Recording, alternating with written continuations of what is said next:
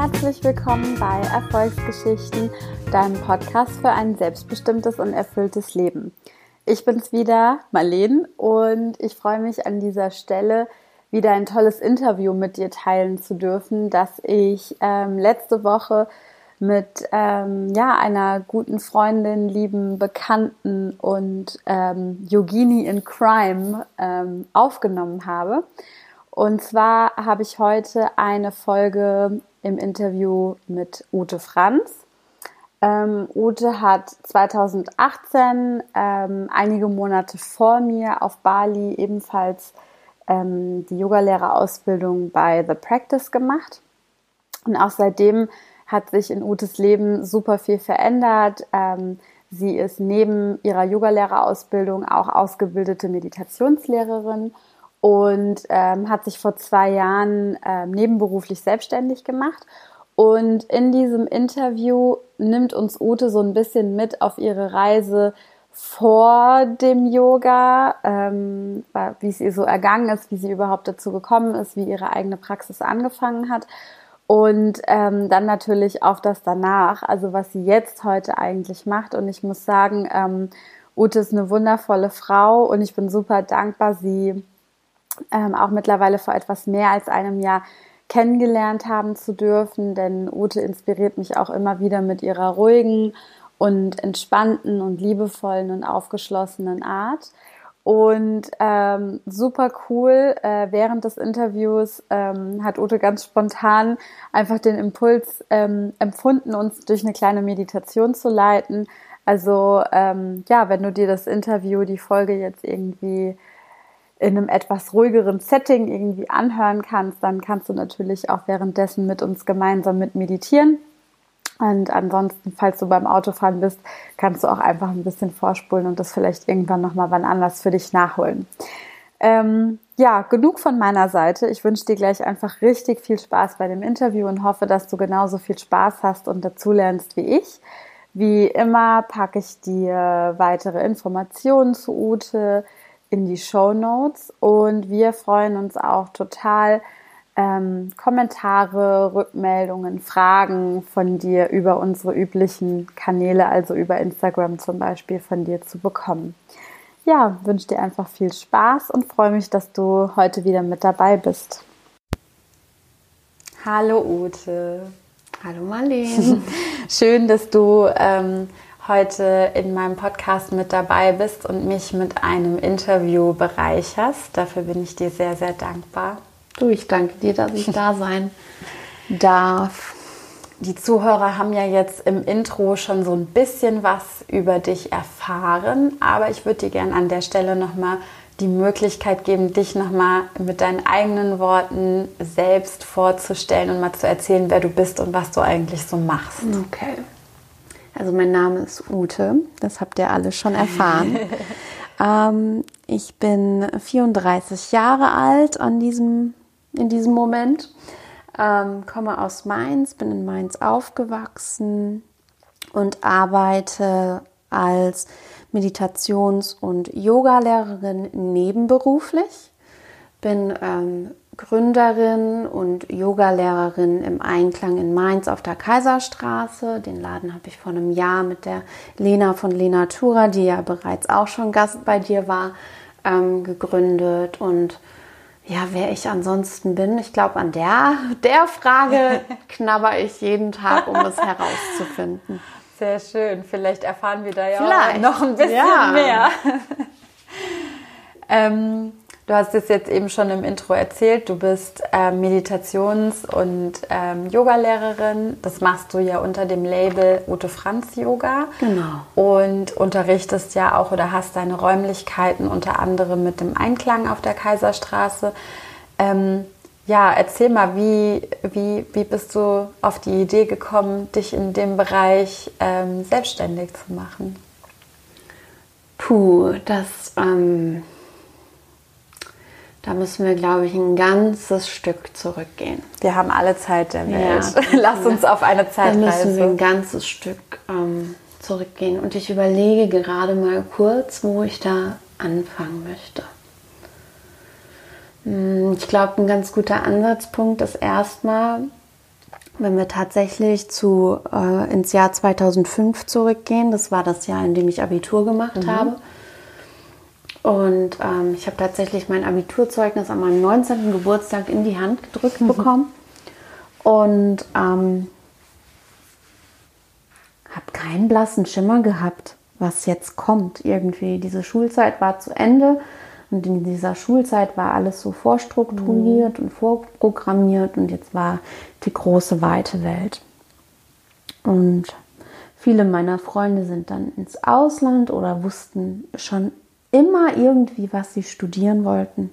Ich habe keinen blassen Schimmer gehabt und habe mich da ähm, schon auch beeinflussen lassen, gerade so Familie, Elternhaus, da hieß es halt, ja, mach was Gescheites. Ich glaube, ich hatte ähm, mal so, so Sachen wie auch Philosophie und mhm. Kunstgeschichte im Kopf oder irgendwelche anderen Dinge, glaube ich. Und dann hieß es immer, ja, das ist doch eine brotlose Kunst, damit mhm. verdient man kein Geld.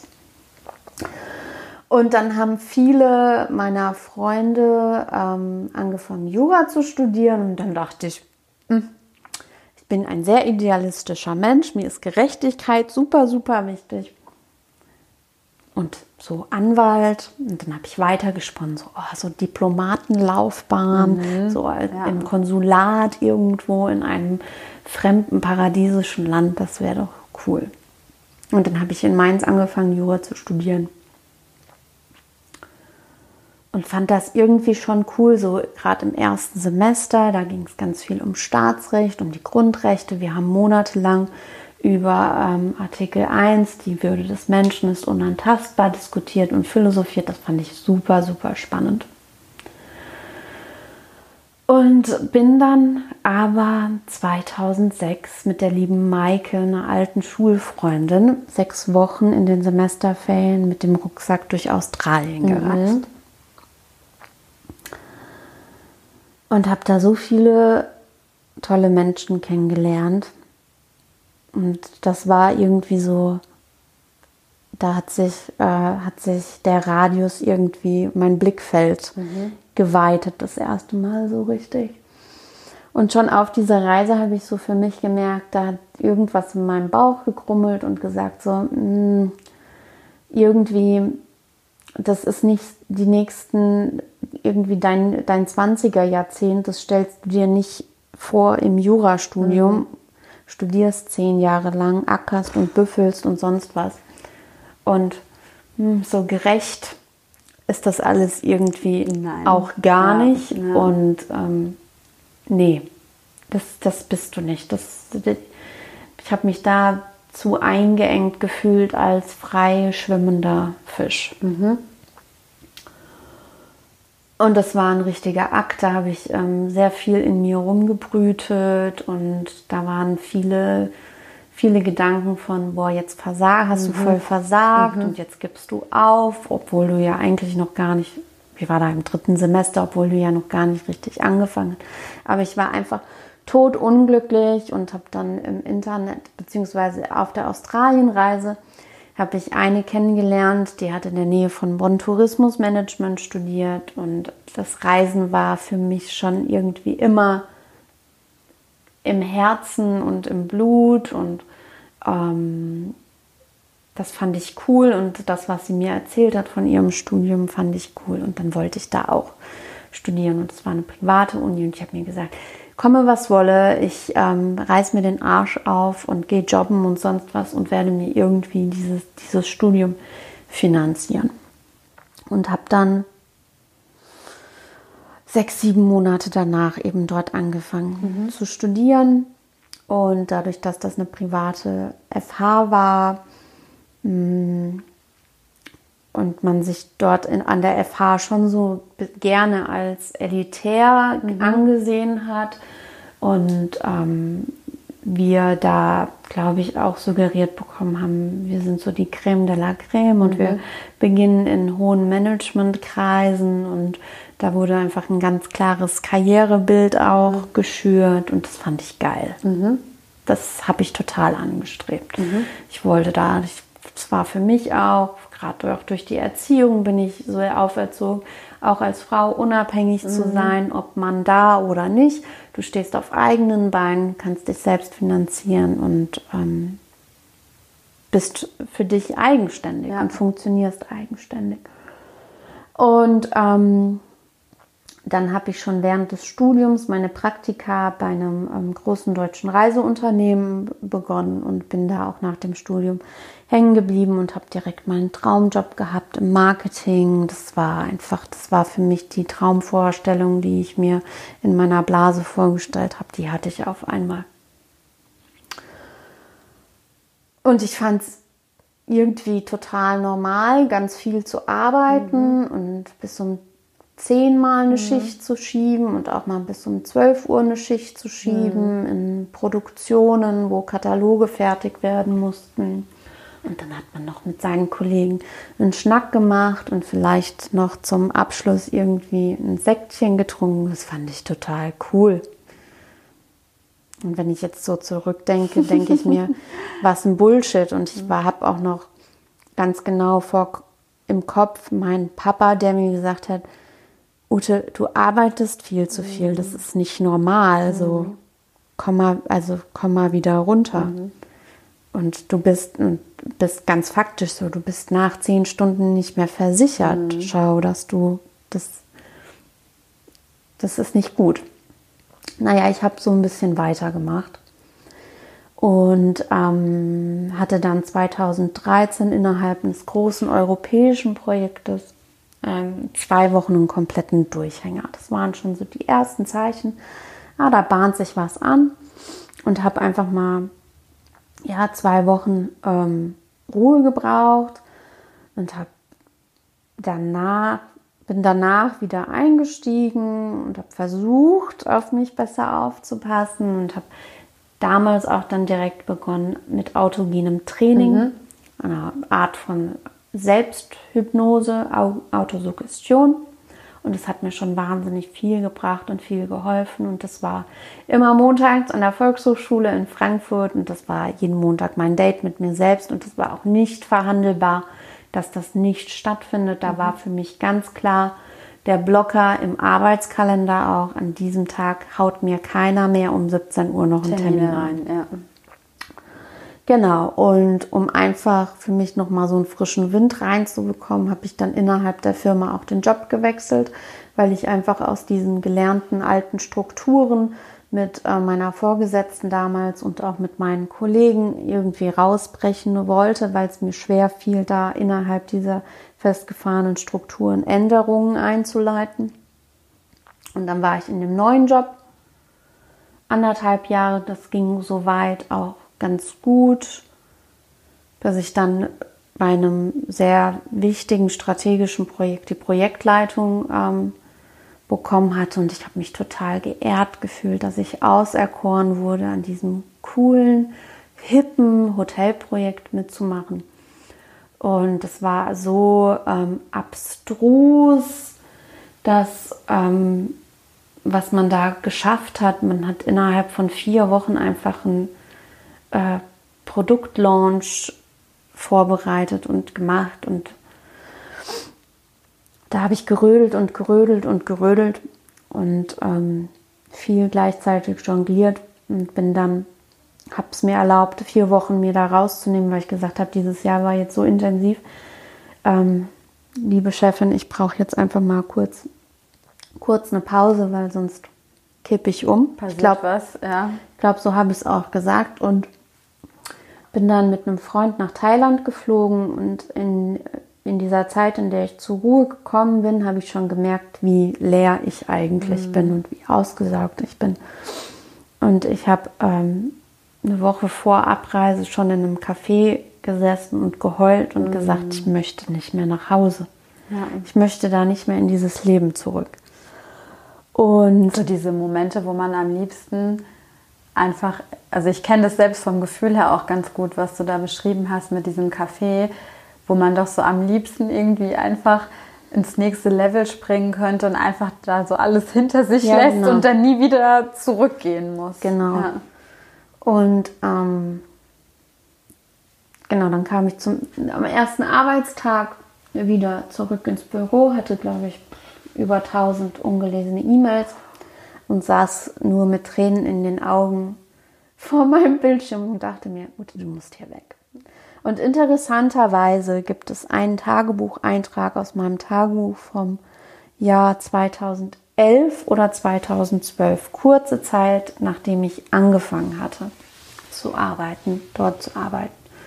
Und habe damals schon geschrieben, Ute, das ist kein Ort, an dem du glücklich wirst. Mhm. Und es hat mich ja fast fünf Jahre und ein Burnout und eine Verhaltenstherapie und ganz viel Entspannungsarbeit ähm, gekostet, mhm. um dann eben den Schritt der Kündigung ähm, zu bekommen. Und ja, dann ist eben, wie gesagt, dieser Burnout, ähm, diese Erschöpfungsdepression geschehen und ich war drei, drei Monate ähm, raus aus dem Job und es war das Beste, was mir hier passieren konnte. Ich habe auf einmal gesehen, was man alles mit seiner Zeit ähm, mhm. anstellen konnte. Und da hat sich für mich eine Routine entwickelt, dass ich ähm, vormittags immer äh, mein Yoga gemacht mhm. habe, meine Meditation gemacht habe. Ähm, dann war ich spazieren, dann habe ich noch autogenes Training gemacht und irgendwie war dann 12 Uhr und ich habe den ganzen Vormittag nur was für mich gemacht ja. und ich fand es mega geil. Ja. Und da kam eben auch wieder der Wunsch zurück, den ich während des Studiums hatte. Ich möchte noch mal reisen gehen. Ja. Ist es nicht, Entschuldigung, dass ich dich an der Stelle unterbreche, aber ist es nicht verrückt, wie wir in unserer Gesellschaft eigentlich abtrainiert bekommen, unserer Intuition zu mhm. folgen? Mhm. Also, weil du hattest es ja bei deinem Studium auch so beschrieben, bei dem Jurastudium, dass dir das da auch ja dann schon früh nach drei Semestern halt irgendwie klar wurde, dass es vielleicht nicht der Weg ist. Und anstatt, dass man da dann jemanden bestärkt und sagt, boah, wie cool und wie mutig, dass dir das jetzt auffällt und dass du nicht in Anführungsstrichen einfach nur was durchziehst, um des Durchziehens Willens, um dann hinterher wieder dazustehen und zu merken, cool, ich habe zehn Jahre meines Lebens mit einem Thema verbracht, auf das ich eigentlich keine Lust habe, mhm. was ja hinterher viel schmerzvoller ist, sich das einzugestehen. Genauso wie diesen Tagebucheintrag, wo du ja schon super früh auch dieses intuitive Bauchgefühl hattest, dass das vielleicht nicht der Ort ist, aber irgendwas passiert in unserer Gesellschaft, dass wir uns nicht erlauben, dieser Stimme zu glauben oder zu vertrauen, ja. oder? Ja. Und ich überlege auch tatsächlich, wann und wie das ähm, passiert. Aber das sind halt, das sind ganz bestimmte Aspekte aus der Familie, aus dem Elternhaus. Und dann sind es sicherlich auch Dinge, die wir tagtäglich in der. Werbung, in ja. Zeitschriften, in der Schule sehen und in, lesen. Und ja. ähm, ich kann, ich habe für mich mittlerweile gelernt und die Erfahrung gemacht, und das stimmt sicher nicht für jeden, aber ich bin sehr glücklich und weiß es sehr zu schätzen, ähm, sehr unterstützende Eltern zu mhm. haben, die sicherlich manchmal denken, jetzt kommt sie wieder mit was Neuem um die Ecke und ähm, die kleine Träumerin und trotzdem irgendwie ist da einfach so eine ähm, Unkondi also Liebe ohne Wenn und Aber ja. und Unterstützung bei allem, bei allem, was man macht. Also ich habe für mich im Umkehrschluss wiederum gelernt, dass die Angst oder die Sorge, die ich vielleicht habe, was könnten meine Eltern mhm. denn jetzt von mir denken, völlig unbegründet ist. Ja. Was ja oftmals, glaube ich, viele von uns abhält, manches zu machen, weil natürlich uns die Meinung und also wer möchte nicht, dass die Eltern hinter dem stehen, was man auch Klar, tut. Auf jeden Fall, ja. Genau. Ja. ja. Und dann kam also dein, dein Wunsch nach Reisen. Dann kam mein Wunsch nach Reisen. Genau, ich habe mich dann viel inspiriert. Oh Gott, ich habe mir, glaube ich, alle YouTube-Reisende reingezogen, die es damals zu dieser Zeit gab. Und habe gebingewatcht ohne Ende und habe, glaube ich, jedes Reisebuch und jedes Reisetagebuch, was es in der Buchhandlung gab, ähm, geschnappt und gekauft und gelesen. Und dann kam ich zurück ins Büro, weil ich auch noch mal gucken wollte, wie fühlt sich mhm. das an? Mhm. Und irgendwie war das für mich auch noch definitiv Teil der Therapie, um mich da zu heilen auf dem, auf dem Pfade, so die neue Normalität einzuläuten. Mhm. Dieses mit sich fein zu sein, dass weniger mehr für mhm. dich ist, ähm, Nein zu sagen und eben nicht mehr so in diesem Hamsterrad, in dem alle anderen ähm, Kollegen waren, sind. Ähm, und dann, es war noch bevor ich in die Eingliederung, wieder Eingliederung gestartet bin, war für mich klar, die Kündigung ist nur noch eine Frage der Zeit. Ich hatte dann ein sehr verqueres ähm, Erlebnis schon eine Woche danach, in dem ich eigentlich eher Vorwürfe nach meiner äh, Krankheit bekommen habe. Ich hätte das Team im Stich gelassen mhm. und dachte, da, war ich zum Glück einfach schon so weit mhm. in der Verarbeitung und sagte, ja, ihr habt ja nicht mehr alle Tassen im mhm. Schrank oder hier läuft einfach wirklich etwas echt Massiv verquer, Leute. Ja. Und ähm, dann waren da einfach noch weitere Ereignisse, die dann schlussendlich dann noch viel einfacher mir es gemacht haben, dann einfach zu sagen, okay, die Übungszeit des, der Therapie ist jetzt rum, kündige jetzt meinen Job, dann habe ich gleichzeitig meine Wohnung in Frankfurt gekündigt, habe begonnen auf eBay all meine Möbel ähm, zu verkaufen, mich radikal zu redu reduzieren und äh, zu minimieren und bin auf Reisen gegangen.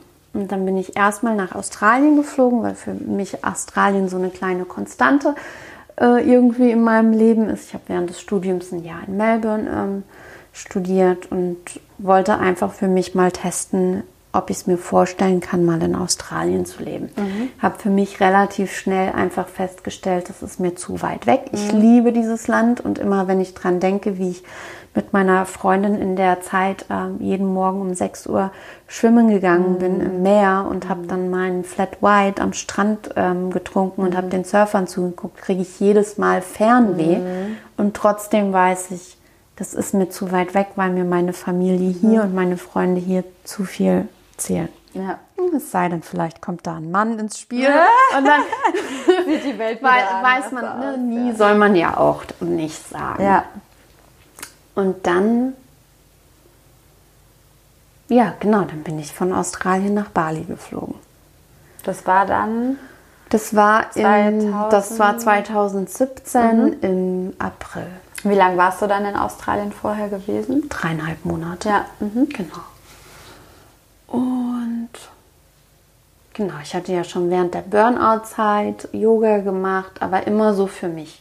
Mhm. Nie im Yoga-Studio. Mhm. Weil irgendwie da war dieses Bild, diese Gärten, schlachsigen, modelähnlichen Yogis in schlank und rank. Mhm. Und man muss dazu sagen, für die, die mich jetzt nicht sehen und mich nicht kennen, ich bin kurvig, ich habe meine Pfunde auf der Hüfte, ähm, weich wie eine Pfirsich. Ja, du bist ein Peachy. ah, genau. Und entspreche halt da nicht diesem, diesem, Stereo, diesem einen Stereotypen. Und das hat mich irgendwie aber ein bisschen auch zurückgehalten, in ein Yoga-Studio zu gehen. Und ich glaube, auf Bali war ich dann einfach ähm, an der Position, wo ich mir dachte, das ist mir jetzt Schnurz. Ich gehe da jetzt hin und ich will das einfach mal erleben, weil man da ganz klassisch ähm, von Elizabeth Gilbert Eat, Pray, Love gelesen ja, hat. Ja. Oh, ich liebe ähm, dieses Buch. War dann in U-Boot und bin zu The Yoga Bahn. Mhm. Und da habe ich so eine Anfängerstunde gemacht und habe dann erstmal gemerkt, ah, mit den Internetvideos bist du schon recht weit gekommen, so viel hast du gar nicht falsch gemacht. Ja.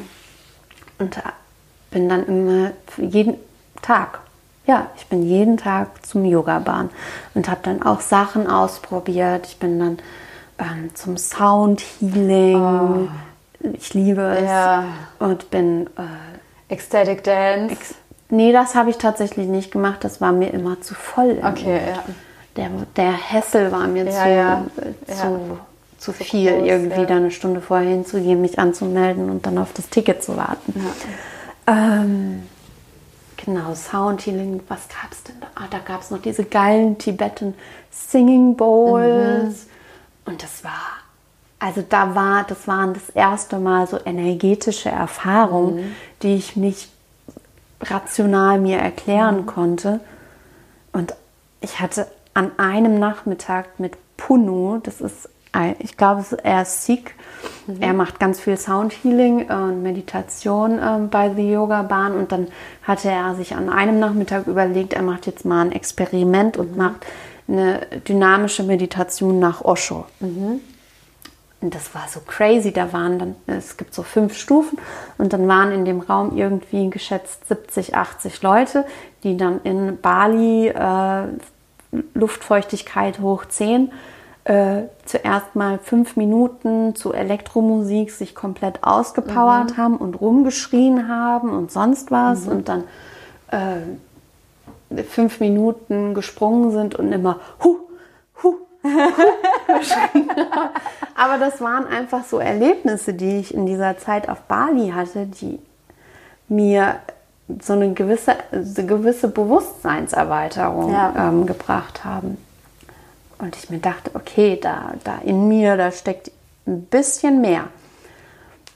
Und dann bin ich ein bisschen durch Bali gereist und kam irgendwann in Canggu an, weil das so ein cooler, hipper, Surferort war und der auf allen Blogs stand, da muss man hin, da gab es ganz oder gibt es nach wie vor mega gutes Essen, leckere Cafés und da sind so die digitalen Nomaden, die ja. gefühlt den Lifestyle leben, den du gerne hättest und das willst du jetzt mal ausprobieren.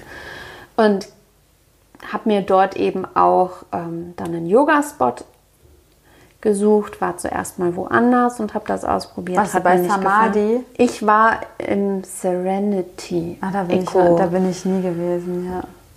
Und ja, da wurde ich dann in den Kopfstand reinchauffiert, wow. den ich, wo ich wusste, ich kann den nicht ja. und ich fühle mich überhaupt nicht wohl, mich jetzt in so eine risky Pose, Position ja. zu bringen und habe sowieso keinen blassen Schimmer, was ich eigentlich hier gerade mache. Das hat mir gar nicht gefallen, ja. habe ich mich auch nicht sicher gefühlt. Und dann bin ich am nächsten Tag zu The Practice. Du, du, du, genau, Marlene und ich haben ja beide ja. am gleichen Ort gelehrt und gewirkt quasi. Ja. Oder, ja. Und dann war es für mich eigentlich geschehen. Da bin ich dann in der Zeit, in der ich in Canggu war, jeden Tag hin. Bei wem hattest du deine erste äh, Yogastunde bei The Practice? Meine erste Yogastunde war bei Jyoti. Mhm. Die war, die hat, ja, ein paar Monate danach hat ja. sie aufgehört. Und dann bin ich aber, und dann die die darauffolgende war bei Karina. Mhm. Und dann war ich ähm, in Love. Angefixt von Karina. Ja, weil das auf einmal war da ein Ort und da auf einmal waren da Menschen, die mir, die mich A durch meinen Körper geführt haben, durch die Asanas und durch Pranayama und durch die Meditation. Und gleichzeitig haben sie mir in den Yogastunden erklärt, Warum? was ich da tue und was jetzt quasi in mir geschieht. Und mhm mich zu Körpererfahrungen einfach gebracht, die, die fantastisch waren. Ja. Und so verging halt einfach die Zeit und da gab es auch Tage, da habe ich mich, da hat irgendwas in mir gearbeitet, ohne dass ich es unbedingt heute noch weiß, was in mir gearbeitet hat. Aber ich war auf einmal so frisch und so leicht mhm. und so voller Energie und war einfach bei mir und hab, war so zufrieden. Ja.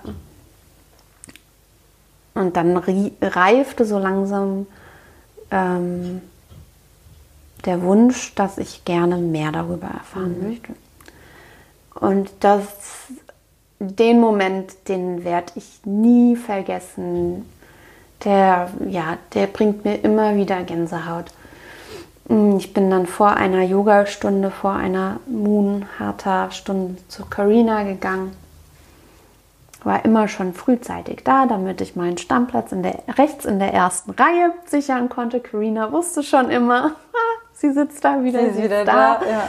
Genau. Und ähm, habe Karina so gefragt, so, oh, was denkst du, kann ich schon eine Yoga-Lehrerausbildung machen, weil mich interessiert das voll. Mhm. Aber ich habe irgendwie die die Befürchtung, ich bin noch nicht, ich praktiziere noch nicht mhm. lang genug. Und sie erstmal so voll, yes, mega gut, ja, ja mach das voll unbedingt, so, weil auf ja. wie lange du praktizierst, darauf kommt es einfach nicht an. Und dann arbeitete das alles mit dir. Ich bin dann irgendwann auch wieder in Deutschland angekommen, weil ich so ein bisschen Heimweh auch hatte und mich mal, mal in mich spüren mhm. wollte, wie soll es dann, wie darf es dann einfach weitergehen. Aber der Gedanke Yoga-Lehrerausbildung hat mich nicht so recht losgelassen und ich dachte mir, hey Ute, du bist jetzt gerade noch beim Arbeitsamt gemeldet, du hast gerade noch nicht die große Verpflichtung, nimm doch jetzt noch die Zeit wahr und mach die Yogalehrerausbildung.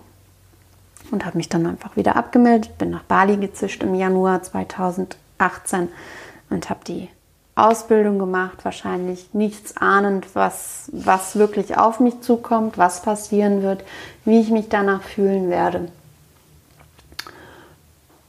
Und habe dann zu meinen, meiner Prüfung hatte ich das Glück und konnte in dem ganz großen Schala mhm. bei The Practice mein, meine Prüfung machen und saß dann da in dieser Lehrerposition und habe in dieses Bambuskonstrukt reingeschaut und dachte geil. Mhm. Und diese, diese 15 Minuten oder 20 Minuten, die ich dann meine, meine Fellow Students ähm, unterrichtet habe, da war ich wie im Tunnel, wie im Flow. Und das ist einfach geflossen. Mhm. Und das war so natürlich. Und dann war es eigentlich um mich geschehen und ich dachte so, hm, das möchte ich gerne auf irgendeine Art und Weise weitergeben und du findest jetzt raus in den nächsten Monaten, wie das, ja. wie das funktionieren wird. Genau. Und bin dann nach Deutschland gekommen und habe mir aber auch nichts vorgemacht und gesagt so, hm, wenn du jetzt dich selbstständig machst als Yogalehrerin, davon wirst du wahrscheinlich erstmal nicht leben können. Vielleicht ist es clever, du gibst dir Sicherheit und suchst dir einen Job und dann habe ich, ich für mich gemeinsam mit einer ähm, Business Coach damals ähm, mal so meine Kriterien und meine Bedürfnisse eines Arbeitgebers ähm, runtergeschrieben. Ähm, viel runtergeschrieben, was ich nicht möchte, weil meistens kommen wir zu dem, was wir möchten, mhm. über den Weg zu äh, uns einfach aufzuzählen, was wir nicht möchten. Und habe dann ja hab den, den, Teilzeitjob, den ich mir gewünscht habe, ähm, dann auch tatsächlich bekommen. Habe erstmal den Schritt eben für mich ähm, gefestigt und habe dann, wo ich wusste, okay, jetzt habe ich diese finanzielle Base, mich drum gekümmert, mal so die, die Fühler auszustrecken nach Möglichkeiten in Mainz, wo ich Yoga unterrichten kann. Ich muss sagen, ich war da ein bisschen picky und ähm, wollte da schon immer so mein Ding, das war mir einfach wichtig, mein Ding durchzuführen. Ich wollte mich da nicht so in irgendein Konstrukt eines anderen Studios reinpressen. Sehr gefärbt und geformt von Octavio. ähm, und habe dann erstmal angefangen mit so einer Meditations-Relax-Stunde in einem anderen Studio, weil ich mir dann doch irgendwann dachte, komm Ute, fang irgendwo ja. erstmal an und ähm, habe mir dann in der, der Reflexion und in der Zielsetzung für 2019 aufgeschrieben, ich möchte gerne einen eigenen Raum anmieten, um Yoga und Meditation eben zu praktizieren und zu lehren. Das, damals war ich auch wieder auf Bali, weil das Reisen noch so schön einfach war. Und kam dann zurück. Und die Lena erzählte, das ist schon eine lange Geschichte, muss ich gerade ja, ja, ist doch alles drüber nachdenken. Ja. Und ja, aber ich, ich komme jetzt so langsam ja. zum Schluss. Ähm, und Lena erzählte in unserer Gruppe, ich habe mit Lena und zwei anderen noch so eine Mastermind-Gruppe, wo wir uns einfach abstimmen in unserer Selbstständigkeit. Erzählte, ja, sie hätte ein tolles Projekt mit einer anderen Yogalehrerin und bald gibt es einen Raum in Mainz. Und ich dachte mir schon so, oh, schade, hätte ich auch Bock drauf. Mhm paar Tage später ähm, sprach Lena wieder in eine WhatsApp-Nachricht rein. Ja, also die Yogalehrerin ist abgesprungen. Jetzt überlegt sie, soll sie das Projekt allein angehen? will sie die Miete alleine stellen und so. Und die Nachricht ging und ging und ich habe innerlich schon so geschrien, hier, hier, ich bin hier, da. Ich bin da. Und Lena, irgendwann sagte sie, ja, und Ute, also wenn du dich angesprochen fühlst, melde dich. Und ich halte, zack, Lena. Ich fühle mich angesprochen. Ich fühle mich angesprochen, lass uns mal reden. Ich habe jetzt aber mein erstes Yoga-Retreat noch am Wochenende vor mir. Lass uns mal gerne mach mal einen Termin mit der Immobilienmaklerin aus, dann gucke ich mir das am Montag gemeinsam mit dir an, lass uns noch dann frühstücken gehen und dann gucken wir mal weiter. Ja, und der Rest ist so ein bisschen Geschichte. Geschichte ja. Dann habe ich mir das angeguckt. Wir haben uns mehrmals in Mainz in Cafés gesessen und das ein bisschen besprochen. Äh, am 1. März 2019 haben wir die Schlüssel bekommen. Im März haben wir renoviert, waren einkaufen, haben das alles hübsch gemacht und am 30. Nee, am 29. März 2019 haben wir eröffnet. Und seitdem gibt es den Einklang.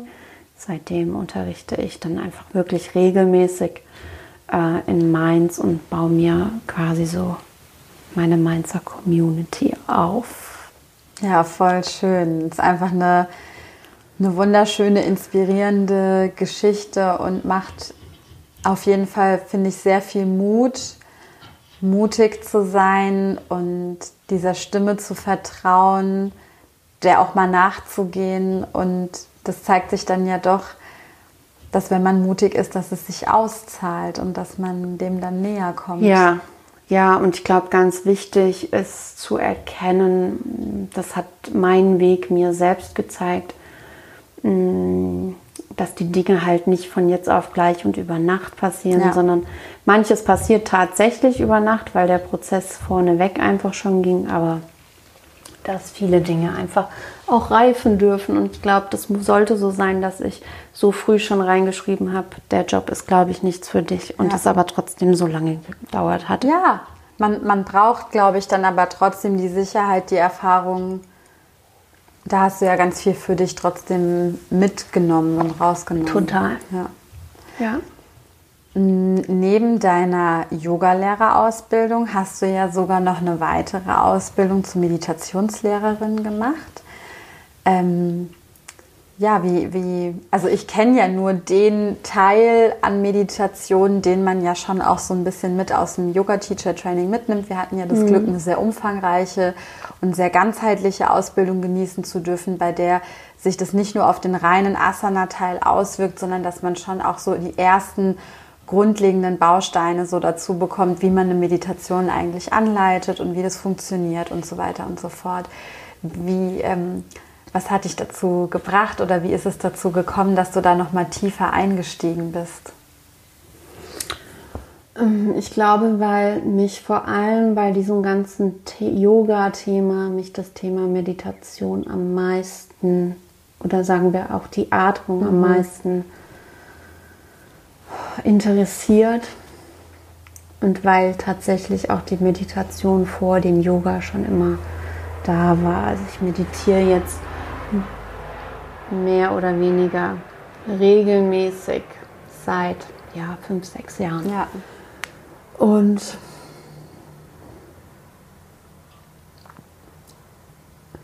ach, das war, also diese Meditationsausbildung, die ich letztes Jahr im Juli begonnen habe, das war, hm, das war tatsächlich so eine volle Bauchentscheidung. Da war irgendwie der Hunger, nochmal zu lernen. Mhm.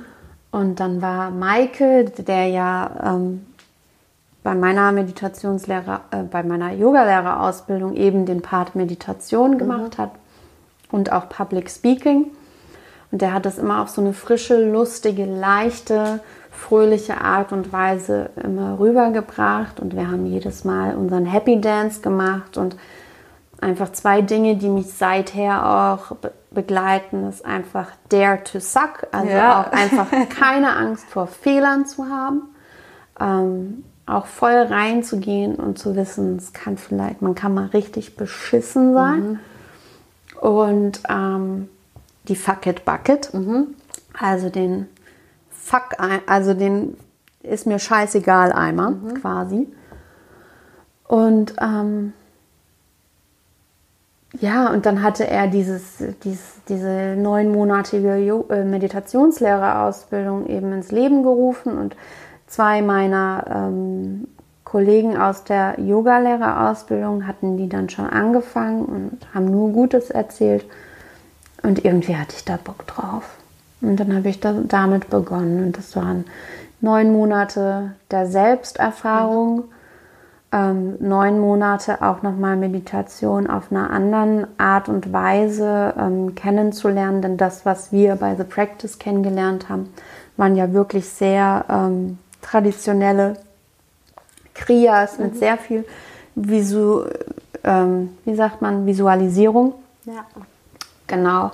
Und ähm, Michael kommt dann nochmal mit einem sehr ähm, vedantischen, sehr buddhistischen Ansatz rein. Und mm, ja, da habe ich einfach nochmal neue Facetten der Meditation kennenlernen dürfen. Erstmal selbst sehr viel selbst erfahren, was auch nochmal ein guter Ritt war. Habe ich jetzt deine Frage komplett hast du, beantwortet? Auf, auf jeden Fall, doch. Jetzt ähm, ist es ja so, dass du auch vor einiger Zeit angefangen hast, selbst Meditationskurse zu geben. Also so für Leute, die entweder vielleicht das Gefühl haben, sie kommen nicht so richtig rein oder sie wissen nicht so genau, wie sie sich dem Thema Meditation annähern sollen. Wie kann man sich denn so einen Kurs bei dir vorstellen? Wo fängt man da an? Ist es schwer? Äh, Gibt es da große Hindernisse und Hürden? Wie, wie, wie läuft das so ungefähr ab? Also ich glaube, ganz wichtig ist mein Ansatz im Yoga und in der Meditation und in meiner ganzen Arbeit ist, ähm, deutlich zu machen, dass Yoga und Meditation etwas für alle sind und man nicht flexibel sein muss fürs Yoga und es nicht darum geht, irgendwie der Zen-Meister in der Meditation zu sein. Also das ist einfach für alle und ja, Punkt. Und ja, rund um die Meditation gibt es ja so viele Mythen. Von wegen, ich sitze da und dann denke ich an nichts und still ruht der See. Und es gibt aber auch so viele Mythen, wie es gibt, gibt es aber auch super viele Unsicherheiten, was vielleicht auch wieder mit einem Mythos beginnt. Ich muss im Lotussitz sitzen, ich muss unbedingt in einem fancy Schneidersitz sitzen. Am Ende des Tages ist es einfach wichtig ähm, für den Meditationseinstieg, dass man mit einer aufrechten Wirbelsäule ähm, sitzt, sodass da einfach ähm, die Energie frei fließen kann. Und ähm, ich starte immer mit all jenen, die bei mir in den Meditationskurs kommen, erstmal mit der Atmung. Weil ähm, wenn ich mein, allein schon in dem Moment, in dem ich mein Bewusstsein auf meine Atmung richte und die mal wahrnehme, also wir können ja jetzt alle einfach mal eine kurze Meditation auch Oh tatsächlich machen. gerne. Also das ist eine total tolle Ich hoffe, Idee. wenn ihr jetzt nicht ähm, am Autofahren seid, dann solltet ihr natürlich die Augen offen halten und vielleicht einfach pausieren und die, den Podcast äh, zu Hause weiterhören oder dann wieder zurückspulen. Aber für alle anderen macht einfach mal die Augen zu und ja, setzt euch aufrecht, egal wie ihr jetzt sitzt. Auch in, im Zug geht das ganz wunderbar. Und deine Gesichtsmuskeln und deine ähm, Muskeln um die Augen herum sind komplett entspannt. Dein Kiefer ganz locker, Zahnreihen hinter verschlossenen Lippen. Ganz entspannt. Die Zahnreihen leicht offen. Und du beginnst ähm, deine Atmung immer tiefer in den Bauch zu bringen. Atmest tief in den Bauch ein und aus und bringst somit auch deine Aufmerksamkeit zu deiner Atmung.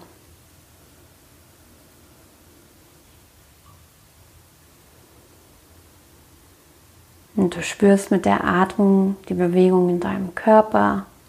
Vielleicht geht die Bauchdecke mit der Einatmung nach oben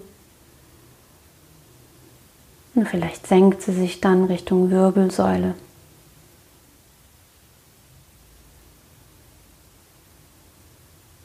Vielleicht nimmst du aber auch wahr, wo die Atmung in deinem Körper entlang reist.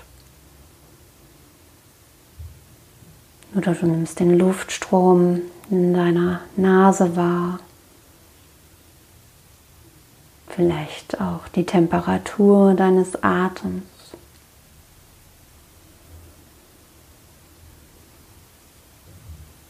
Und so richtest du eben dein Bewusstsein auf deine Atmung hin und weg von deinen Gedanken. Und was ganz normal sein kann, ist, dass es da Gedanken gibt oder dass es da Momente gibt, in denen du von deiner Atmung abschweifst und zurück zu deinen Gedanken kommst. Und was auch ganz normal ist, dass da manchmal ein Gedanke ist, der total hartnäckig ist und nicht gehen will.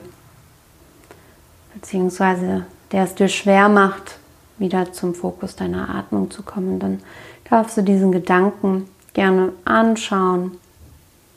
Und ansonsten gehst du zurück zu deiner Atmung für vier, fünf weitere tiefe Atemzüge.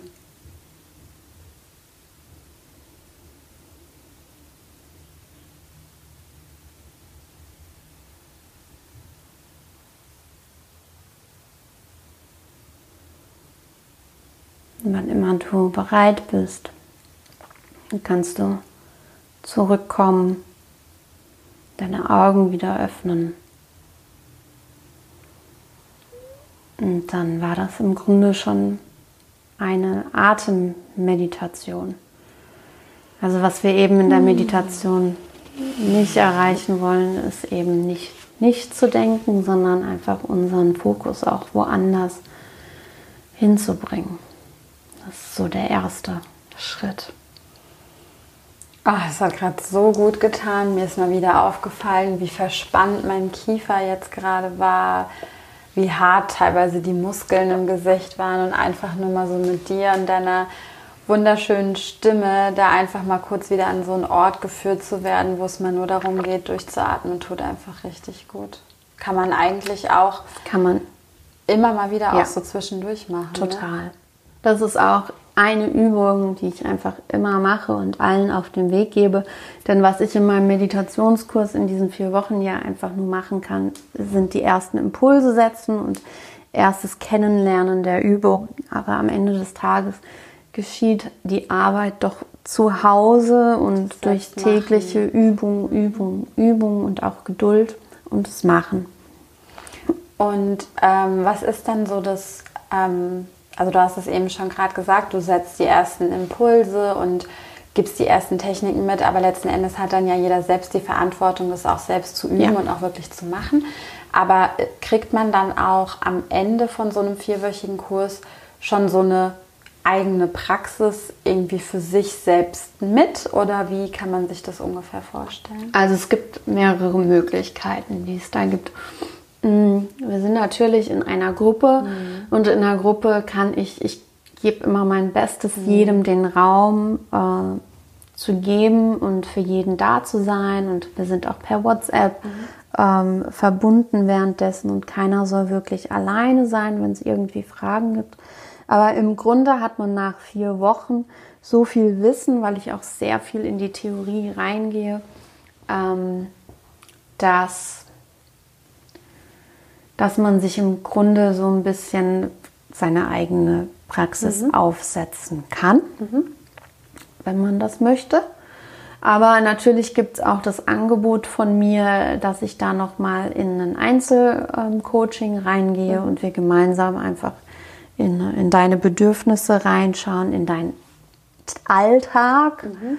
Ähm, und dann gemeinsam eine Meditationsroutine ja. für dich entwickeln. Und das kann man dann in einem Einzelcoaching eben machen oder wir gehen nochmal in ein mehrwöchiges Einzelmentoring mit der Basis des Meditationskurses eben und gehen dann einfach nochmal Schritt für Schritt tiefer mhm. rein. Genau, cool. also verschiedene ja. Möglichkeiten, die es da gibt. Super schön. Also ich glaube auch wirklich, die Welt wäre ein besserer Ort, wenn wir alle jeden Tag meditieren würden. Wie ähm, sieht denn so deine eigene tägliche Praxis aus? Wie kann man sich das ähm, vorstellen? Wie hast du das für dich gestaltet? Mhm. Ich gestalte das immer mal wieder neu für mhm. mich und immer wieder anders. Und da gibt es auch immer wieder Höhen und Tiefen. Und im Moment ähm, nehme ich mir tatsächlich, wir würden jetzt sagen nur, mhm. aber ähm, ich nehme mir 20 Minuten mhm. morgen, 20 bis 25, 30 Minuten, je nachdem, wie der Tag auch für mich aussieht, ähm, Zeit zur Meditation. Und die starte ich so, dass ich erstmal 10 Minuten äh, eine Pranayama-Übung mache. Ich atme für einen bestimmten Sekundenteil ein atme und mache eine Pause für den gleichen Anteil und atme wieder aus. Und gehe dann für den Rest der Zeit einfach in die Beobachtung. Mhm. Einfach um so ein Check-in jeden Tag für mich zu machen. Wo stehst du gerade heute? Wie geht's dir? Wie geht's mhm. deinem Geiste? Und manche Tage, da sind die äh, Meditationen wahnsinnig unruhig und mhm. völligst unfokussiert und völligst unkonzentriert. Und dann gibt es einfach manche Tage, wo man einfach merkt, wie gehalten und getragen man wird. Und Genau, das ist so meine, meine Praxis. Danach immer Zeit für Dankbarkeit, sei es ich schreibe sie nieder oder eben einfach für mich im Herzen. Und was seit der Meditationslehrerausbildung definitiv ein ganz, ganz wichtiger Bestandteil meines Alltags ist, ähm, einfach durch den Tag zu gehen mit großen, wachen, neugierigen mhm. Augen und diese kleinen Wunder, die uns das Leben schenkt, wahrzunehmen. Mhm. Sei es äh, die kleine weiße Puderwolke am blauen Himmel mm, oder die Möglichkeit, dass ich auf meiner Terrasse sitze und meinen Kaffee jetzt gerade genießen kann. Oder äh, wenn ich übers Feld gehe und das Weizen beim Wachsen mhm. sehe, einfach diese, diese kleinen Momente. Mhm wahrzunehmen. Du hattest ja vorhin auch schon gesagt, dass du früher zum Beispiel auch öfter Tagebuch geschrieben hast. Ist das auch was, was dich neben den Dankbarkeitsübungen, die du dir vielleicht auch manchmal ausschreibst, noch was ist, was dich manchmal begleitet? Ja, auf alle Fälle. Ja, ja auf alle Fälle. Manchmal ist es ein sehr guter Zuhörer, Begleiter, wenn ich mich einfach nicht gut fühle und mir dann einfach meinen Frust aus der Seele runterschreibe. Papier ist geduldig und hört echt gut zu. Mhm. Und ähm, ansonsten auch einfach zum Festhalten schöner, ja. schöner Momente. Ja. ja. Jetzt sind wir ja hier bei Erfolgsgeschichten. Ja.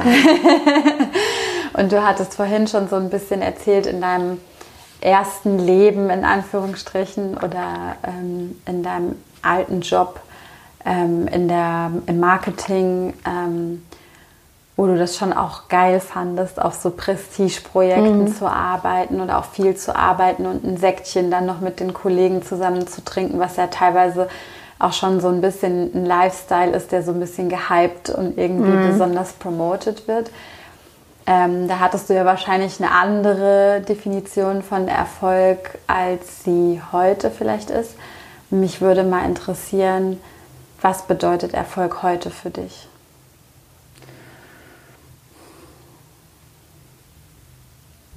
Erfolg bedeutet für mich ein zufriedenes, glückliches Leben zu führen, mhm. mit mir im Reinen zu sein, mir treu zu sein oder mir treu zu bleiben. Ja. Schön. Und fühlst du dich im Moment erfolgreich? Ja. ja. ja. Das bedeutet natürlich auch, das hört sich immer so, so groß und ähm, so leicht dahergesagt an. Das bedeutet natürlich auch, dass es da einen finanziellen Grundstock gibt, der wichtig ist, um eben auch dieses Leben zu führen und ähm, also ohne das Materielle ähm, geht es eben auch nicht. Ähm, aber da habe ich eben auch einfach für mich festgestellt und gelernt, da auch weniger ist mehr und ähm, es reicht dann erstmal für den einen Punkt da zu sein, um vielleicht dann irgendwo mal woanders hinzukommen. Macht das gerade Ja. Sinn, was ich gesagt Ja. habe? Okay. Also ich habe es auf jeden Fall verstanden, ja. Ich beginne manchmal gerne Sätze und dann führen sie irgendwo hin. alles, äh, alles super. Gut. Ähm, jetzt gibt es ja vielleicht auch unter den Zuhörerinnen und Zuhörern ähm, einige, also ich meine, man sieht es ja schon, ich fand es super spannend. Wir haben heute erst äh, ein umgekehrtes Ja. Interview sozusagen geführt und jetzt dieses. Und ich sehe ja allein zwischen unseren beiden Geschichten unfassbar viele Parallelen und Gemeinsamkeiten. Und ich glaube, dass es ähm, da draußen viel mehr Menschen gibt, die auch viel mehr in Frage stellen, auf welchen Eckpfeilern eigentlich unsere Gesellschaft aufgebaut ist, wie man sein Leben eigentlich führen und gestalten möchte. Und es gibt immer mehr mutige Menschen, die dieser inneren Stimme folgen und einfach mal aus der Reihe springen und was anderes ausprobieren. Und wir selbst haben diese Suche, diese Reise ja auch irgendwo so ein Stück weit am eigenen Leib erfahren.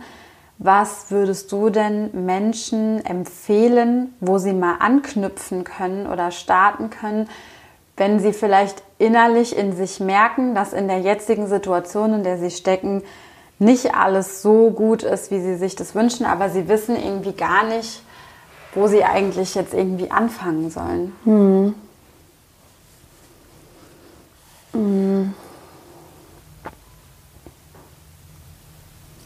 Da müsst ihr mir jetzt alle kurz einen Moment zu geben, damit ich kurz mal nachdenke, um euch einen guten Sehr gerne, Tipp auf, auf den jeden Weg Fall. zu geben. Mhm.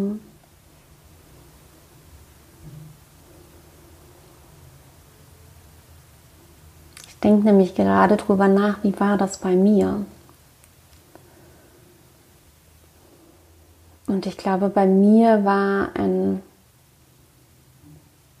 echter ähm, Ansatzpunkt, zum einen mir bewusst zu werden, was erfüllt mich mit Freude, was macht mir Spaß. Und ich hatte da durchaus auch Momente, wo ich dachte, ich weiß gar nicht, was mir Spaß macht, weil mein Leben so behauptet war von der Arbeit. Und ich das wieder so ein bisschen für mich wiederentdecken Suchen musste. musste. Ja. Was mir aber auch geholfen hat, war so ein bisschen auch in der Vergangenheit rumzukramen, welche Wünsche und welche Träume sind denn da gerade, die noch nicht erfüllt wurden. Und haben die jetzt noch Gültigkeit? Also macht es noch irgendwas in mir? So bringt es so ein Gefühl der, der Aufregung, der positiven Aufregung? Lässt es vielleicht meine, meine Augen strahlen, zaubert es ein ähm, Lächeln in mein Gesicht? ja, das ist Das ein ist, toller das waren so. Ansätze und dann hat es mir einfach viel gebracht, ganz viel zu lesen, ganz viele Podcasts zu hören, also mir im Grunde auf eine gewisse Art und Weise auch Hilfe von außen zu nehmen, sei es eben durch Bücher oder Podcasts und dann aber auch ähm, Hilfe durch Therapie, Coaches, Ja. etc. Freunde, Ja. mit Freunden drüber reden, bei denen man weiß, da bin ich safe, die verurteilen mich nicht für, für die Flusen, die man dann vielleicht im Kopf hat. ja. Ja. Ja, wunder, wunderschön. Ich bin dir super dankbar, liebe Ute, dass du deine Erfolgsgeschichte mit uns heute geteilt hast, ähm, uns mal einen Eindruck von deiner Arbeit ein Stück weit vermittelt hast. Vielen Dank für die kleine Meditation, die wir jetzt genießen durften, für, für deine Ratschläge, wie man so ein bisschen zu seinem eigenen Weg findet. Und ähm, ich werde auf jeden Fall auch in die Show Notes die Links zu deiner Webseite, zu deinem Meditationskurs, zu deinem Meditations-Mentoring-Programm, das du ja auch anbietest, ähm, mit reingeben. Und für alle da draußen, ähm, ja, die dabei sind, wenn ihr die Ute mal gerne live erleben wollt, dann meldet euch bei ihr. Ute hat übrigens auch äh, schon bald, darf ich das eigentlich verraten, dass du schon bald einen eigenen Podcast hast? Ja, darfst ja. du verraten. Okay, darf ja. ich verraten. Das ja, heißt, da könnt ihr ähm, euch auch schon mal so einen Eindruck von ihr und von den Themen, mit denen sie sich so in ihrem Leben beschäftigt, ähm, nochmal einholen und machen. Und ähm, ja, also ihr, ihr, seht, also ich finde es echt immer wieder spannend, das ist jetzt auch mittlerweile schon ein paar Interviews, die ich irgendwie geführt habe und man sieht mittlerweile schon so einen leichten roten Faden, dass man mutig sein muss, dass man auf sein Bauchgefühl vertrauen muss, dass man dem folgen sollte, was einem Strahlen ins Gesicht zaubert, was einem Freude macht. Das klingt immer so doof und irgendwann kriegen wir beigebracht, dass wir nur als Kinder Spaß haben dürfen und danach ist es kindisch und wenn man erwachsen ist, darf man irgendwie keinen Spaß mehr haben, aber doch, man darf Spaß haben. Ja. Auf alle Fälle. Gibt es sonst noch irgendetwas, was du unbedingt loswerden möchtest, liebe Ute? Was ich unbedingt. Weil wir gerade beim Thema Spaß und Freude waren, ja. vielleicht einfach eine kleine Aufgabe für euch da draußen sei es, es ist jetzt morgen oder Mittag und ja. ihr habt noch ein bisschen was vom Tag gemacht, heute einfach eine kleine Sache, die euch richtig viel Spaß macht oder auch große Sachen, ja. ganz gleich. Aber manchmal wollen wir lieber mit dem Großen anfangen, deshalb sage ich erstmal eine kleine, schöne Sache, Eis essen, Kaffee lieben Menschen, den du schon lange nicht mehr kontaktiert hast, kontaktieren. Was auch immer. Und wenn ihr den abends hört, dann nehmt euch das einfach für morgen vor ja. und macht irgendwas Schönes, Spaßiges, Freudiges für euch. Sehr schön. Das ist eine tolle Aufgabe und vielen, vielen Dank nochmal, dass du heute mit dabei warst. Ich danke dir für die Einladung. Und euch jetzt noch viel Spaß bei eurer Aufgabe. Nehmt yes. sie ernst und lasst uns auch gerne irgendwie einen Kommentar oder sowas da, was ihr vielleicht gemacht habt. Was ja, super gerne. Dann bis bald. Ciao.